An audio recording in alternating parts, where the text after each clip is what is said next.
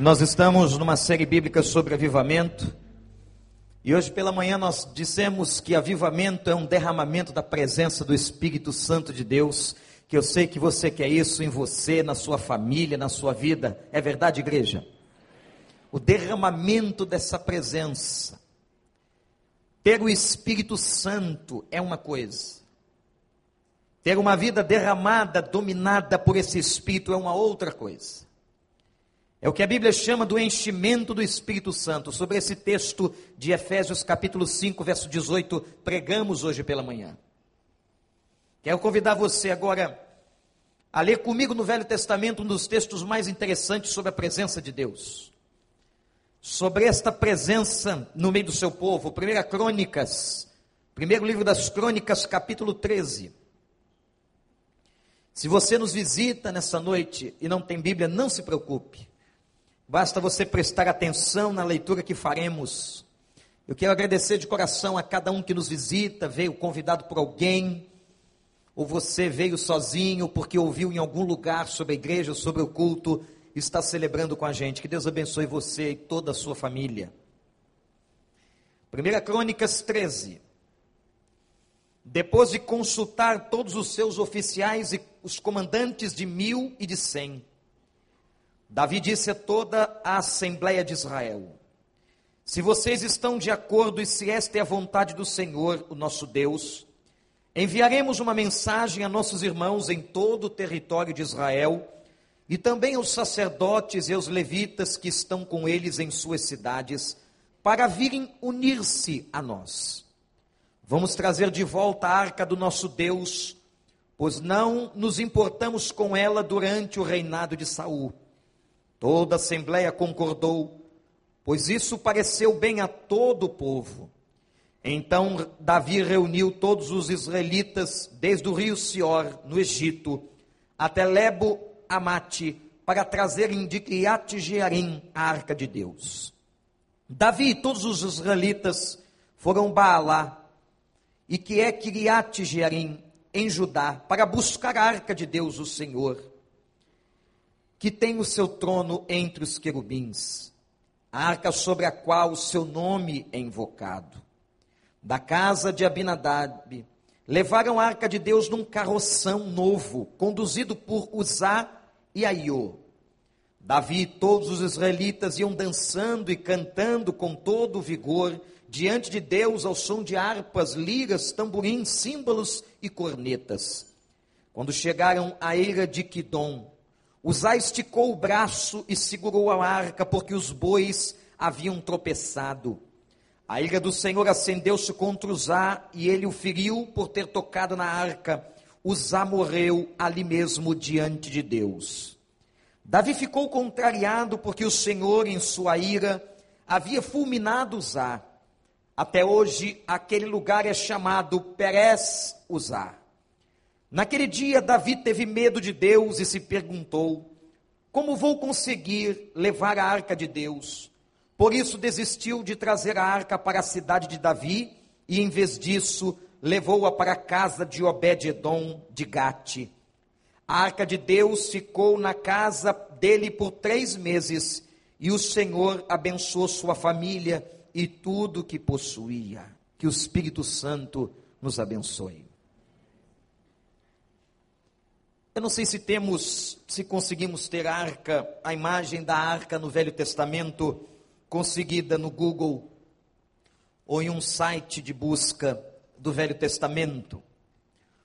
Mas você precisa entender o que significava esta arca.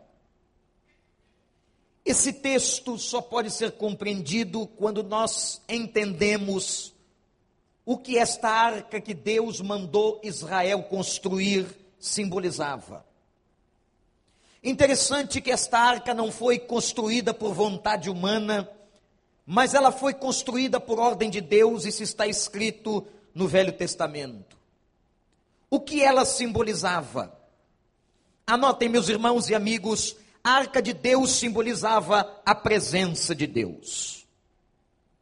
Todas as vezes que o povo de Israel contemplava a arca, ele entendia que Deus estava presente naquele lugar. A arca era a imagem da glória de Deus no meio do seu povo. A arca era, meus irmãos e irmãs, o objeto central do tabernáculo no culto.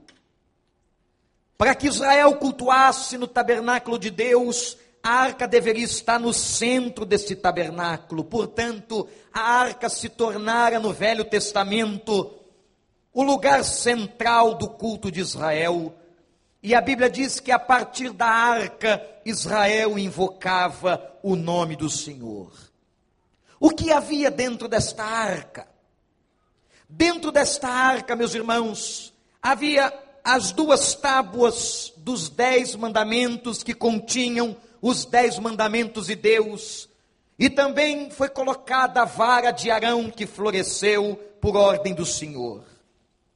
O versículo 6 do texto que nós lemos me chama a atenção porque a Bíblia diz assim: e era sobre a arca que o nome de Deus é, era invocado. O que é que tem isto a ver com avivamento? Se o avivamento é o derramamento do Espírito Santo, se o avivamento é o derramamento da presença de Deus, meus irmãos, que coisa extraordinária o paralelo que estamos traçando agora. Nós não precisamos mais daquela arca aqui nesse lugar. Nós não precisamos mais da arca na nossa casa ou em qualquer outro lugar que vamos adorar a Deus, porque a sua presença e o seu espírito é constante na vida de todo aquele que nele crê. Louvado seja o nome do Senhor. Nós não precisamos mais da presença desta arca, mas precisamos da presença do Senhor, da presença de Deus. E eu quero contar uma história agora das mais interessantes do Velho Testamento, que se encontra exatamente no capítulo de 1 Crônicas 13 que acabamos de ler. Esta arca, meus irmãos, que simbolizava a presença de Deus, era a imagem de Deus no Velho Testamento. Esta arca desejou Davi que voltasse para as terras de Israel, que voltasse para o domínio do povo de Deus, mas você vai perguntar, mas pastor, o que aconteceu com a arca? Por que Davi agora reúne a congregação toda e vai dizer à congregação que se é do agrado dela, ele estaria com alguns valentes, com homens santos, buscando a arca de Deus onde ela estava. Sabem por que isso aconteceu? Olha o versículo 3 da sua Bíblia. A Bíblia diz assim: Davi afirmando: Vamos trazer a arca de Deus de volta. Durante o reinado de Saul, nós não nos importamos com ela. O que Davi estava dizendo agora, irmãos, é que havia no coração dele um desejo de recuperar a arca. Mas onde ela estava? Preste atenção nessa história. A arca fora capturada pelos filisteus. Diz a história que está registrada em 1 Samuel, capítulo 4. A arca foi roubada e levada pelos filisteus e eles a expuseram. Fizeram um desfile na Filistia, expondo ao ridículo a arca que simbolizava a presença de Deus. Deus não gostou daquela atitude dos filisteus, e diz a Bíblia que mandou sobre as terras da Filistia e dos filisteus várias pragas. E se você ler o relato bíblico, os filisteus entenderam que toda praga que estava sobre o povo era porque eles haviam roubado e levado a arca para o meio deles. Então os governantes da Filistia mandam que a arca voltasse para o território de Israel e ela vai parar na casa de Abinadab. Abinadab era um homem que morava em Criate Jearim, uma região perto de Jerusalém. Meus irmãos, a arca que simbolizava a presença de Deus ficou tomando pó na casa de Abinadab. O povo não se lembrou mais dela e pasmem, conta a história bíblica que a arca de Deus ficou naquela casa quase 100 anos. E Davi agora vai dizer durante o reinado de Saul, o primeiro rei de Israel, nós não nos preocupamos com ela. Na verdade, gente, será que os irmãos estão percebendo o que Davi está dizendo? O que é que Davi está declarando com essa atitude do versículo 3 de 1 Crônicas 13? Ele está dizendo: vamos trazer de volta a presença do Senhor. Davi desejava que o povo voltasse à presença de Deus, uma presença que o povo havia abandonado. O povo durante o reinado de Saul, e você pode ler a história na Bíblia, foi um povo que se distanciou de Deus. O povo agora, Davi clama para que o povo buscasse a arca que simbolizava a presença do Senhor, e diante do Senhor o povo deveria se quebrantar. O povo deveria voltar a cultuar, o povo deveria voltar a adorar a Deus, o povo deveria voltar a estar na presença do Senhor dos exércitos. Meus irmãos, é isso que o avivamento restaura na vida de todos nós. Um desejo de que nós voltemos à presença do Altíssimo. Eu quero te fazer uma pergunta, você que veio a esta casa de oração hoje à noite, ou você que nos assiste na internet em qualquer lugar do mundo. Como está a sua vida na presença dEle? Eu não estou perguntando aqui como está a sua vida em relação à frequência a uma igreja evangélica, ou seja lá o que for. Eu não estou perguntando como está a sua vida em relação a seus ritos e atos religiosos. Eu estou perguntando como está a sua vida na presença de Deus. E talvez nós nos surpreendamos com a afirmação que farei de que, na verdade, muitas pessoas que frequentam os templos, e quem sabe, alguma delas, ou algumas delas podem estar aqui nessa noite, há muito tempo se distanciaram da presença do Senhor. Já não tem mais sede de estar na presença dEle. Crentes antigos, que por tradição de família, eles continuam frequentando os templos, continuam membro de uma igreja batista ou de uma outra denominação, mas há muito tempo eles não entram na presença de Deus. Entrar na presença de Deus é mais do que orar. Entrar na presença de Deus é entrar num estado de comunhão profunda. Entrar na presença de Deus, gente, é estar na essência da palavra adoração. Quando nós entramos na presença de Deus, quando nós abrimos o canal e Deus abre o canal conosco, e nós nos sintonizamos, e nós estamos juntos, e nós estamos completamente ligados, com o nosso coração prostrado, com a nossa mente ligada a Ele e ao seu trono, aí sim nós entramos na presença de Deus. Há pessoas que oram, mas que não entram na presença de Deus. Há pessoas que leem a Bíblia, mas não entram na presença de Deus.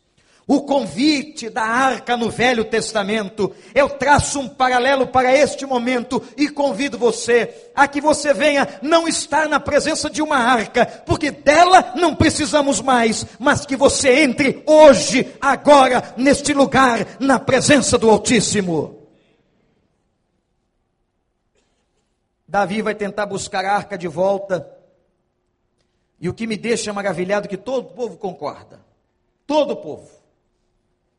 Porque havia neles uma sede, porque o Espírito Santo estava movendo aquele povo.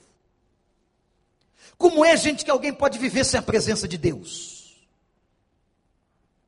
Como é que alguém pode viver sem estar diariamente diante desta presença?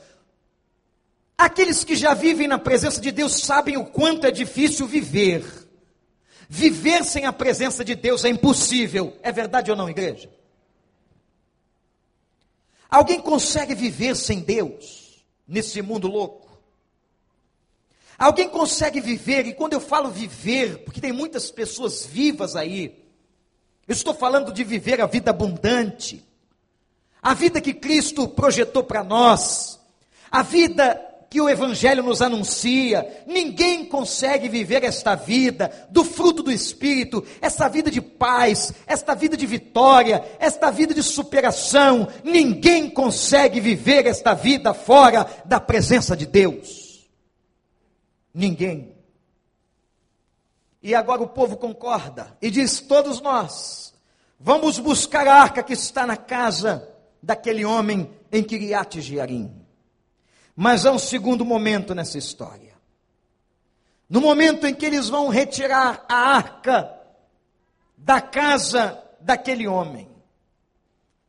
Aquele homem que fora responsável por tomar conta da arca que simbolizava a presença do Senhor. Versículos 7 e 8 do texto que acabamos de ler. Vai dizer que o povo agora faz uma festa. Na presença de Deus, Diz o texto que o povo ia dançando, ia cantando, presta atenção, e com todo vigor, com todo vigor diante de Deus, ao som dos instrumentos, e o texto relata quais eram os instrumentos da cultura judaica que estavam presentes naquele momento: a harpa, as liras, os tamborins, os símbolos e as cornetas. Que barulho!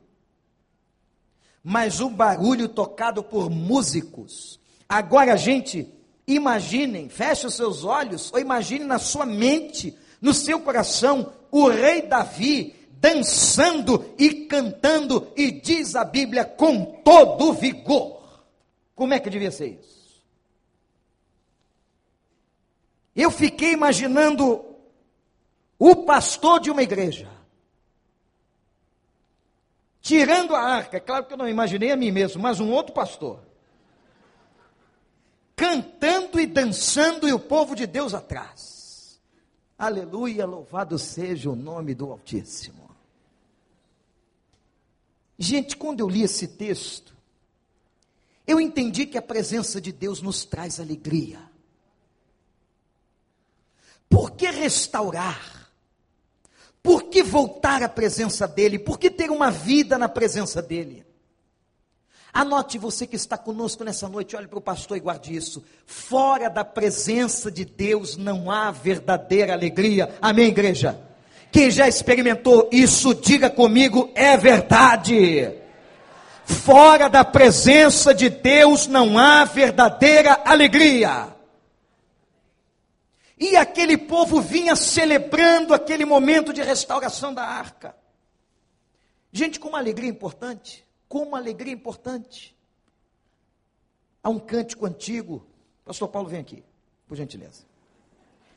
Pastor Paulo é o nosso puxador de samba, ou melhor, nosso puxador de hinos. E eu sei que ele se lembra de um estribilho. Veja bem, Kleber, como você agora vai querer levá-lo para o seu próximo CD. Pastor Paulo canta, eu puxo aquele sambinha, não, aquele, aquele canto que diz assim: Alegria do Senhor, a nossa força é. Vamos lá?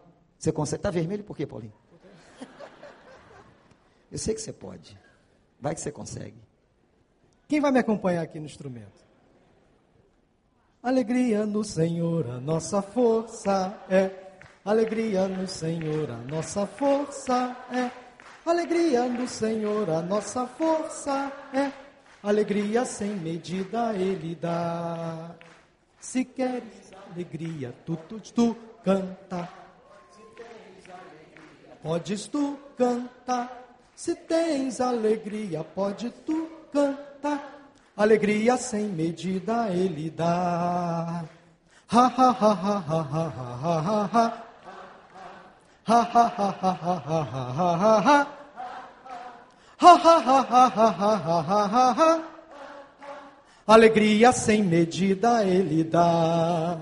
Paulinho esqueceu de uma estrofe. Pega aí, vai embora não. Ele foi embora, ele cantou ha ha ha sem cantar a estrofe antes, que diz assim: Se tem, como é que é, Martinha? Se tens alegria, podes tu sorrir. Se tens alegria, podes tu sorrir. Você está fazendo aí, João? O que? Virou bagunça? Obrigado, Júnior. Vamos lá. Se você sabe, vamos lá. Se tens alegria, podes tu sorrir. Se tens alegria, podes tu sorrir. Se tens alegria, podes tu sorrir. Alegria sem medida ele dá. Olha, gente, essa música é de mil alguma coisa. Quantos aqui não conhecem esta letra? Levantem as mãos. Misericórdia. Olha, mas é tão fácil a letra de se aprender. E agora com uma música tão bem tocada ao piano, nós podemos cantar. Lá do início eu sei que todo mundo agora vai poder cantar, porque é muito fácil, não é? Vamos lá? Então vamos lá, Paulinho, nosso maestro. Alegria no Senhor, a nossa força é. Alegria no Senhor, a nossa força é. Alegria no Senhor, a nossa força é. Alegria sem medida Ele dá. Se tens alegria, tu cantar se tens alegria, podes tu cantar. Se tens alegria, podes tu cantar. Alegria sem medida ele dá. Se tens alegria, podes tu sorrir. Se tens alegria, podes tu sorrir. Se tens alegria, podes tu sorrir. Alegria sem medida ele dá. Ha ha ha ha ha ha ha ha ha. Ha ha ha ha ha ha ha ha. Ha ha ha ha ha ha ha ha. Alegria sem medida ele dá. Agora, já que você me chamou aqui, Dê um sorriso só, sorriso aberto, sorriso certo, cheio de amor. Dê um sorriso só, sorriso aberto, sorriso certo e cheio de amor. Quem tem Jesus gosta de cantar, está sempre sorrindo, mesmo quando não dá. Tropeça aqui, oi, cai a colar, mas depressa mas depressa levanta e começa a cantar. Esta alegria não vai mais sair. Esta alegria não vai mais sair. Esta alegria não vai mais sair de dentro do meu coração. Não, não, não, não vai mais sair. Não, não, não, não vai mais sair. Não, não, não, não vai mais sair de dentro do meu coração.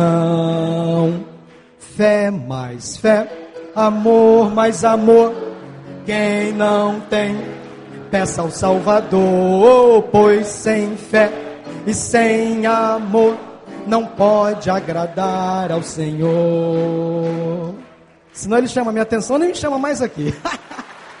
vou chamar, vou chamar. Obrigado, Paulinho. Grande maestro Kleber, tá dentro ou não tá? E pode levar o Juninho também como backup de pianista. Ele é uma benção. Agora, não pensa, por favor, que eu não preparei o sermão, que não é nada disso. Não foi combinado, ele não sabia, viu, gente? Agora, a parte mais ridícula de tudo que a gente cantou aqui foi aquele ha ha ha ha ha ha. Ha, ha, ha, ha, ha, porque é assim mesmo que eu sinto quando eu olho para a vida de alguns crentes. Claro que não são vocês que estão aqui agora, mas são outros. É uma coisa sem graça, xoxa, bem ridícula. A falta de alegria pode acontecer por uma enfermidade. É, a falta de alegria pode acontecer por uma pessoa que está enferma, está doente, está depressiva, está tomando medicação, está passando por um problema emocional. Mas tem gente que tem falta de alegria porque é chata. Ela é esquisita, ela não está passando doença, não tem depressão, não tem ou qualquer outro problema psicológico. Não, ela é chata mesmo. Eu sei que não tem ninguém na sua casa e você não é assim. Mas por aí o mundo está infestado de gente assim. O cara acorda mal-humorado. acorda aborrecido. Eu queria ter a alegria daquele velhinho, 90 anos, sabe como é que ele se alegrava? Lendo o obituário do Globo. Ele sempre que lia, descobria que alguém que ele conhecia estava morto. A ele agradecia a Deus, dizia: Louvado seja Deus, ele morreu antes ele do que eu. Isso rejuvenescia a vida dele. Gente, mas tem crente que só vive carrancudo, aborrecido. O que é que está faltando? Tem gente que não consegue nem rir no momento desse. E diz assim: aqui não é lugar para brincadeira. Eu estou num culto, num circo. E não consegue rir. Não consegue ha, ha, ha. Quando ele ri, ele ri assim, ha, ha, ha. Acontece o fato mais engraçado, ele ha, ha, ha. É o máximo de expressão que ele tira da alma. Quando Davi trouxe a arca, isso gerou alegria. Se você está hoje vivendo uma vida e só você pode julgar, só você pode saber se você está longe dele, eu quero te convidar em nome de Jesus a que você volte para a presença do Senhor. Nós não precisamos daquela arca.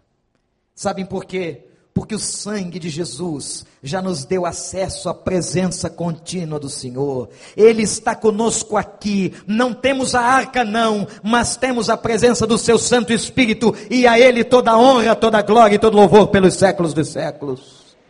O Senhor está entre nós.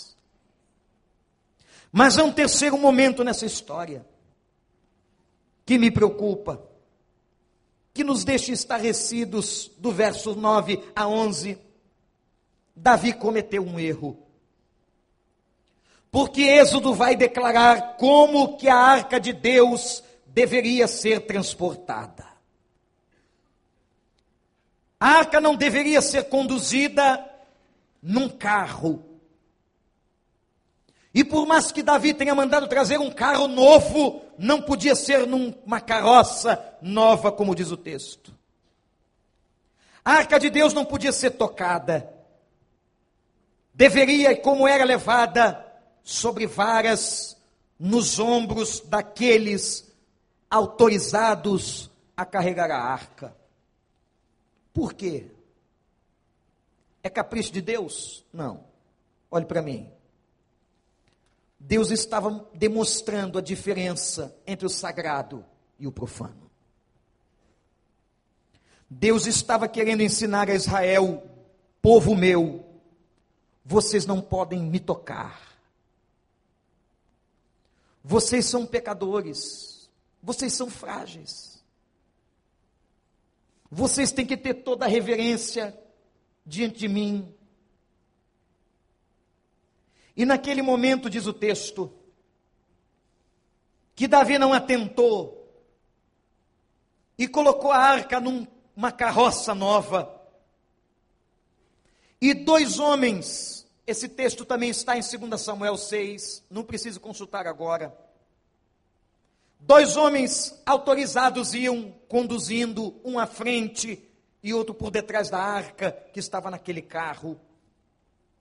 Mas a Bíblia diz que os bois que levavam o carro tropeçam e a arca balança, e quando a arca balança, Uzá vai tentar segurar na arca, e diz a palavra que Uzá morre na presença de todos.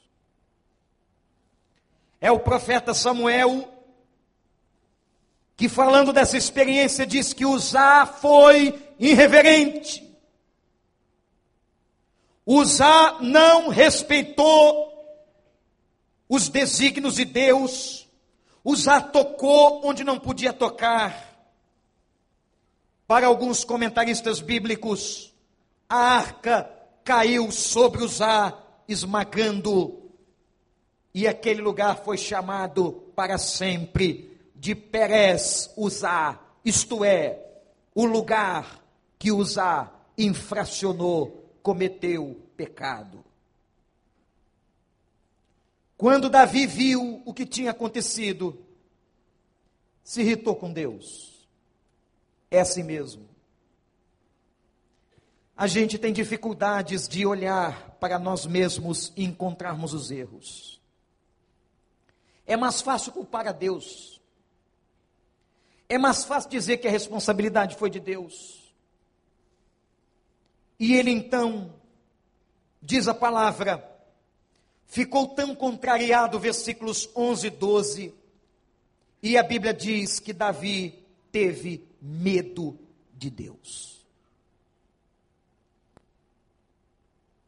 A morte de Uzá nos ensina o quanto somos frágeis. A festa parou. A festa parou porque Davi não reconhece o seu pecado. E a morte de Uzá falava da distância. Mas, gente, olha que bênção. Presta atenção no que eu vou dizer para você agora. Você talvez pense assim, pastor, então nunca nós, nenhum de nós, pode entrar na presença dele. E é o autor da carta aos Hebreus, autor desconhecido, que vai dizer que aquele sumo sacerdote, Jesus, ele vai abrir o caminho completamente. E o Evangelho declara que o véu que separava não separa mais e de que nós agora com ousadia, ousadia dada pelo sangue de Cristo, nós podemos entrar na presença do Senhor. Você pode entrar na presença do Senhor, você pode ir ao Santo dos Santos e você não morrerá, mas Deus te receberá com braços abertos, porque o sangue do seu filho abriu o caminho e pagou o preço. Louvado seja o nome de Deus. O sangue do Cordeiro.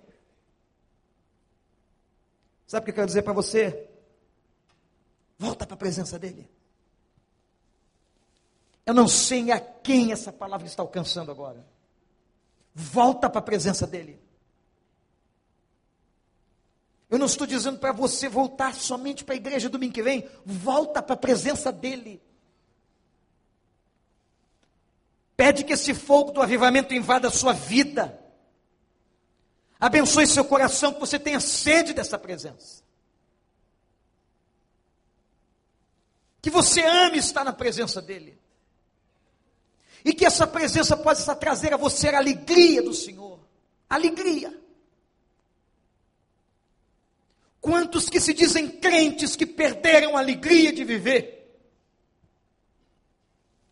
E a Bíblia declara que a única coisa que tira a alegria da vida de um crente é pecado, é desobediência. Quando você peca, quando eu peco, nós começamos a perder alegria na nossa vida.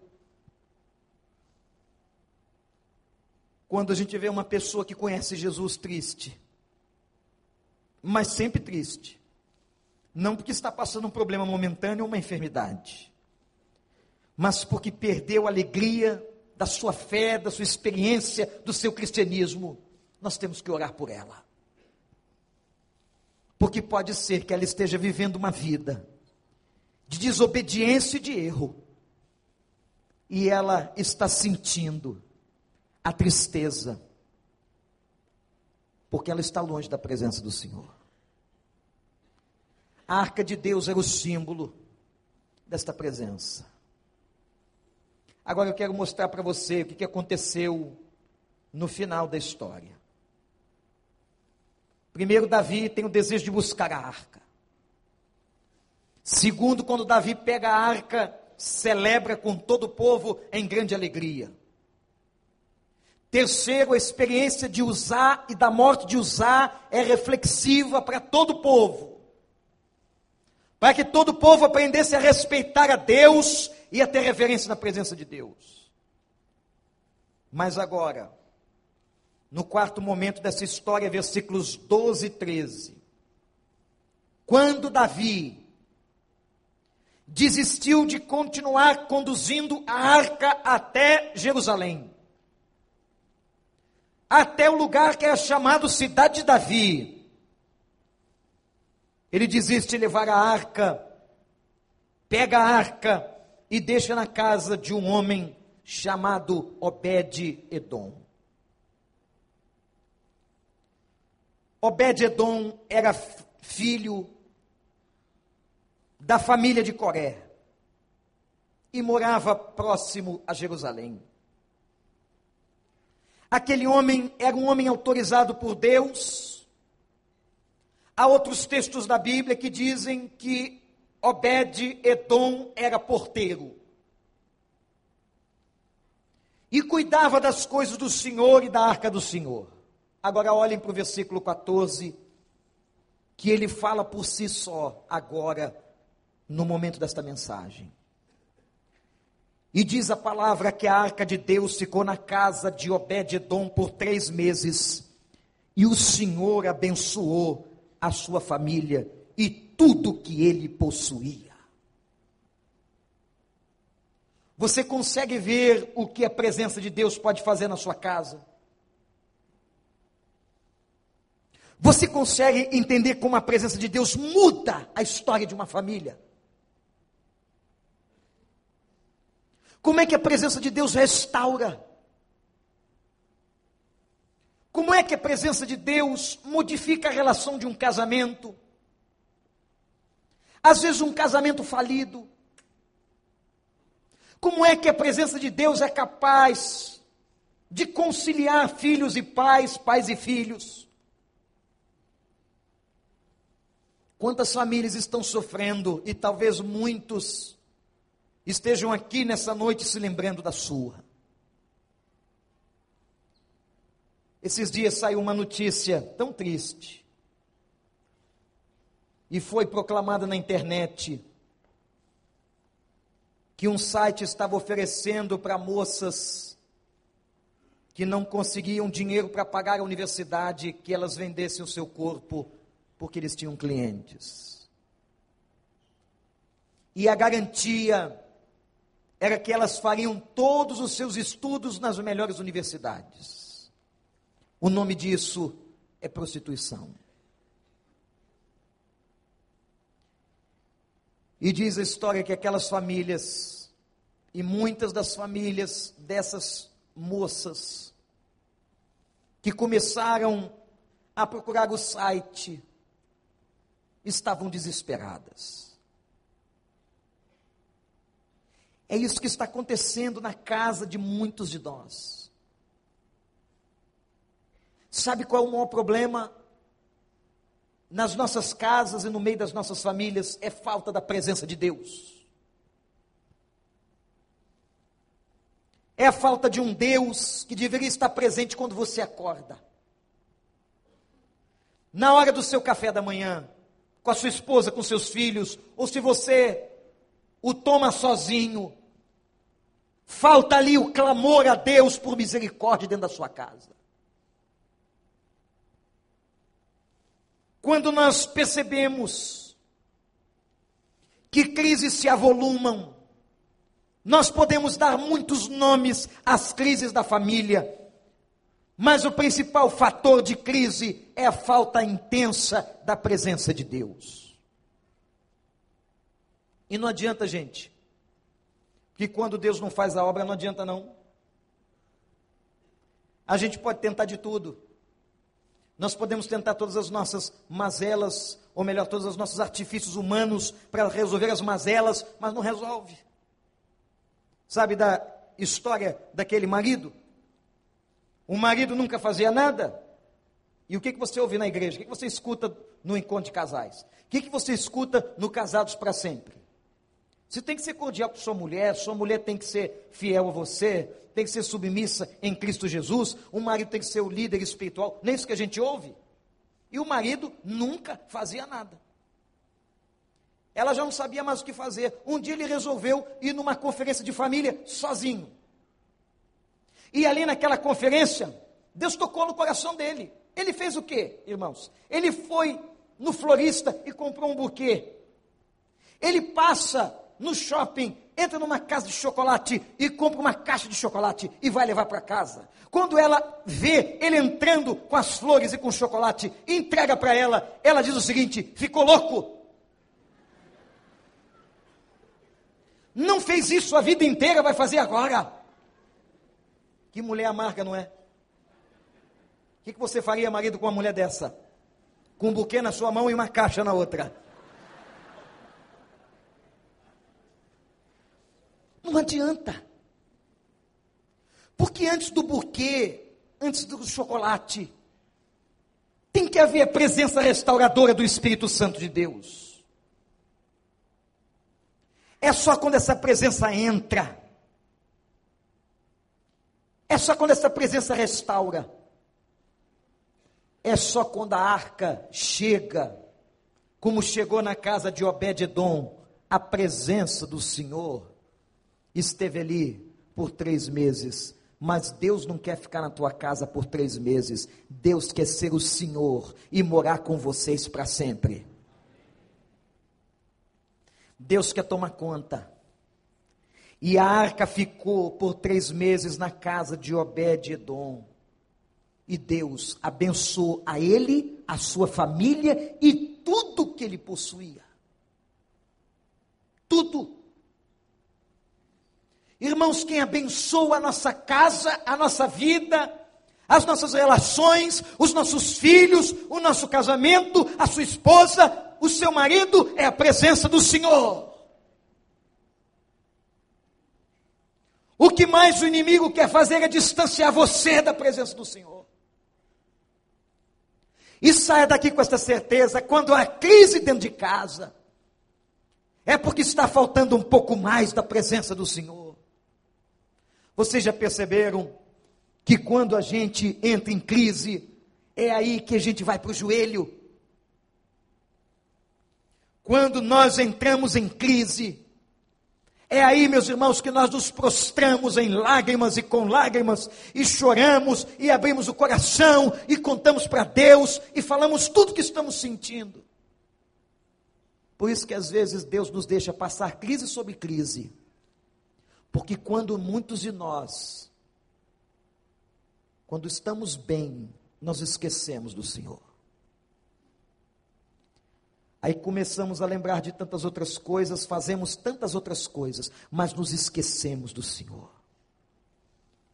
E aí ele deixa que a crise venha, que o vendaval chegue, que o vendaval tome conta, que a chuva torrente, para que você se lembre dele.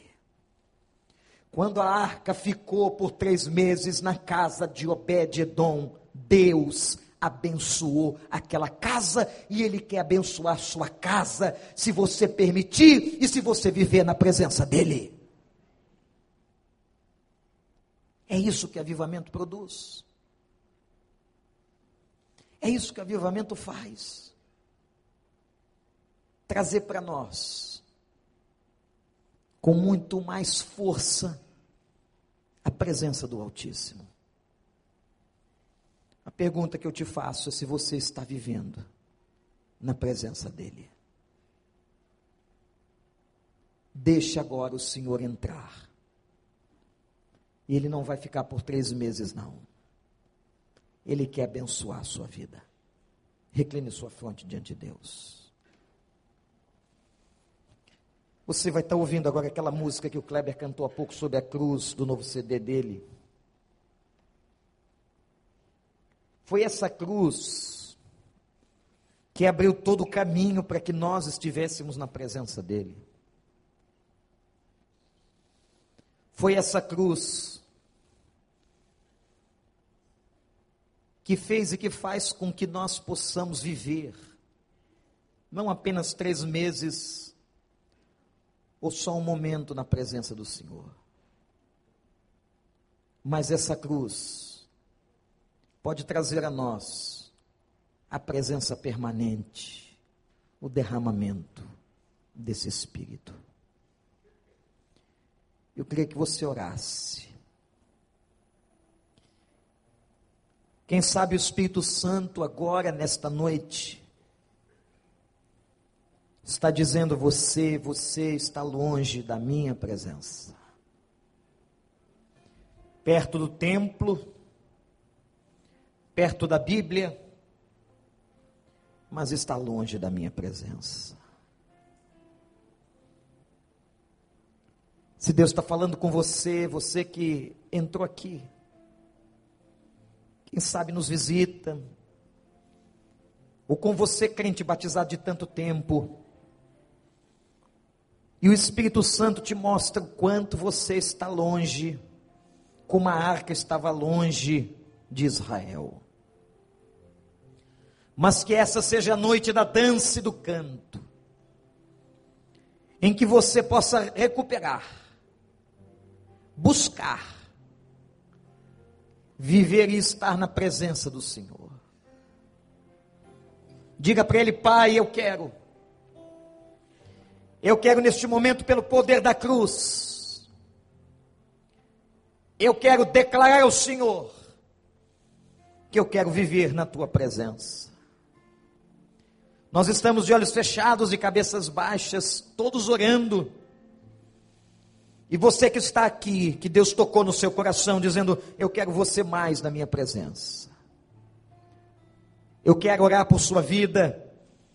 E se você quer mais de Deus, se você quer esse Deus derramando a graça na sua casa, como na casa de Obed-Edom, se você quer esse Deus inundando o coração, trazendo este avivar a você e a sua família. E o Espírito Santo tocou e dizendo a você: é contigo que eu estou falando. Você quer? Se você quer, eu quero orar por você. Levante a sua mão onde você está, em nome de Jesus. Levante e diga: Eu quero. Ore por mim, pastor. Sou eu. É comigo que Deus fala, graças a Deus. Se você está ouvindo a voz do Espírito Santo, e Deus está dizendo para você: É contigo que eu estou falando agora. Eu quero mais. Eu quero estar mais dentro de você. Que você esteja mais na minha presença. Se você quer responder a Deus, que você aceita esse chamado, diga: Eu quero, Senhor. Levante a sua mão. Eu vou orar por você.